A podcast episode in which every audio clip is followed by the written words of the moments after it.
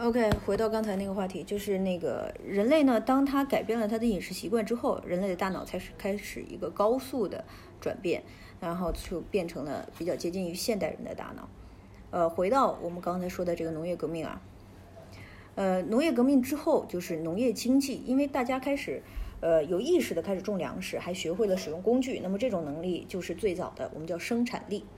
渐渐的呢，人们停止了闯荡自然的脚步，定居下来，形成了部落。从此之后，人类变成了食物的生产者，不光能吃饱，还能吃到撑，甚至有了余粮。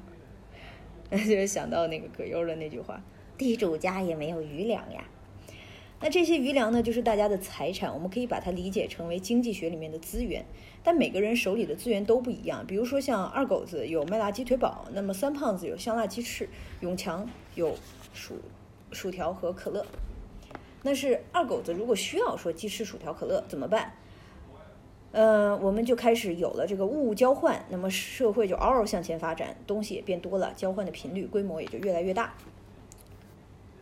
然后刚才本来想跳脱的告诉你们，其实人类最早交换的是什么？那个前一段时间猩猩也是有过这样的交换，但是我相信我老板是不会允许我在里面说这个内容的。Sex，OK。二狗子换三胖子的鸡翅呢？那就是经济里面最简单的一个基础行为，就是交易。那么交易多了，市场就变大了，货币随之出现，资源就这样子流动起来。没错，这就是经济的产生。呃，我们画一下重点啊，人类的经济就是在重复交易里建立起来的。最早的起步就是农业经济，粮食多了，能养活非常多的闲人。有些人可能不擅长种地，那手手活不错，脑袋非常灵光，那么就出现了一个职业的分工。呃，这就是农业的孩子，叫手工业。那它第三阶段就是工业经济。时光飞逝，岁月如梭，人们在跟自己死磕的这个道路上呢，就越来越厉害。就是有部落变成了村庄，从村庄变成了城市，城市又变成了国家。房子大了，人多了，人们开始不满足于眼前的苟且，追求了诗和远方。翻译成大白话呢，就是需求越多，产能跟不上，于是人类迎来了。工业革命，生产工具迎来整容式升级，呃，从珍妮的纺织机到了蒸汽机，最后到了抽水马桶。大家造的东西效率高了，方便了，花样也多了。想要清洁牙齿，就有人发明了牙刷；想少走路，就有人发明了汽车。那么科技推着进步，农业经济把棒交给了工业经济的手里面。哦，你真棒！人们创造了。呃，机器大把大把的产品呢，从工厂进入到了家里面，生活水平有了一个高速的提高，消费呢又推动了生产力的升级，这就是我们说的经济发展。所以大家看明白了吧？呃，以后如果我们的男朋友不帮我们清空购物车，我们就要把这个内容甩给他，因为剁手才是经济发展的超级马力。工业的雄起，产品的丰富，很多人的思维还有心思越来越活络，不玩生产，玩起了心眼儿，于是就创造了以下的这些行业。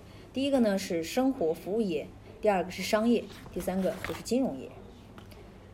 所以呢，我们来想象一下，农业是骨架，工业填充了血肉，其他的行业都是各种器官，我们一起组成了经济这一副躯体。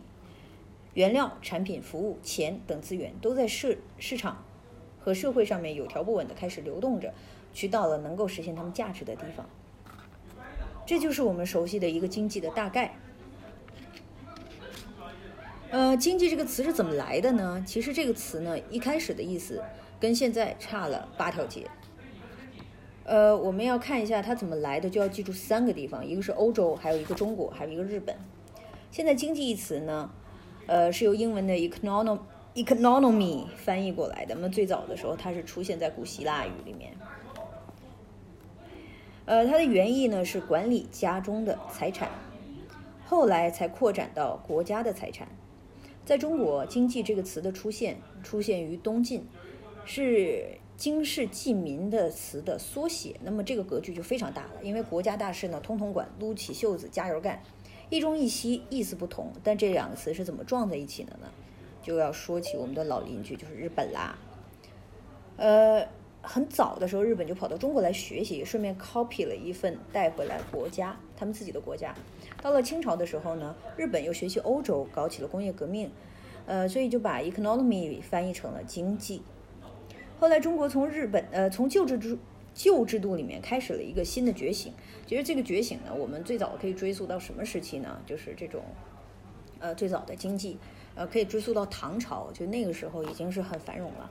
但是呢，呃，我们叫这个私有化，还有包括那个那个那个那个，嗯，哎，资产主义的这个内容，其实，在宋代它已经有了一个萌芽，在明明朝的时候已经开始有兴起了，后来被生生的摁了回去。所以新文化的运动爆发呢，引入了非常多的新词，其中经济从日本海归。严复呢，曾将其翻译为生计，后来因为经济这个词呢符合时代的潮流，就改成了经济。兜兜转转，海归的经济一词呢就占了主流。这个故事可能要告诉我们一个事儿：出个国镀镀金还是蛮有用的。我们再看一下第三点，就是经济的学问。有了经济，人们就开始研究它，用力一猛，就研究出非常多的学科。我们来说一下，那么经济学下面有两个大的分支，一个是理论经济学，还有一个是应用经济学。那理论经济学下面呢，就什么政治啊、经济史啊等等。那么应用经济学呢，就是财政学啊、金融学啊、统计学啊等等。经济学呢，能够教你把手头的资源，比如钱、时间，用得更加有效。所以学经济学，就算成不了专家，但是呢，起码它对你的生活还是有很大帮助的。可这么多科目，如果我们想了解它，应该从哪儿下手呢？从高大上的理论开始，提高我们的逼格，还是从现实生活中大家经常想知道的这些问题？呃，关于工资怎么扣了这么多税呀？我发的两千块钱存哪儿合适啊？啊，我老婆催我买房了呀，等等等等。所以，我们从这一个内容，我们这一期的整体的内容来出发，去了解一下我们用到日常生活里面的经济常识，诸如缴税、理财。买房还有养老，搞懂了生活中的经济知识呢，也许我们不会成为专家，但是可以明白生活的逻辑，运用这些知识去解决我们所面临的问题。总结来说呢，就是生活就是要把你所经历的这些事儿要搞明白。拜。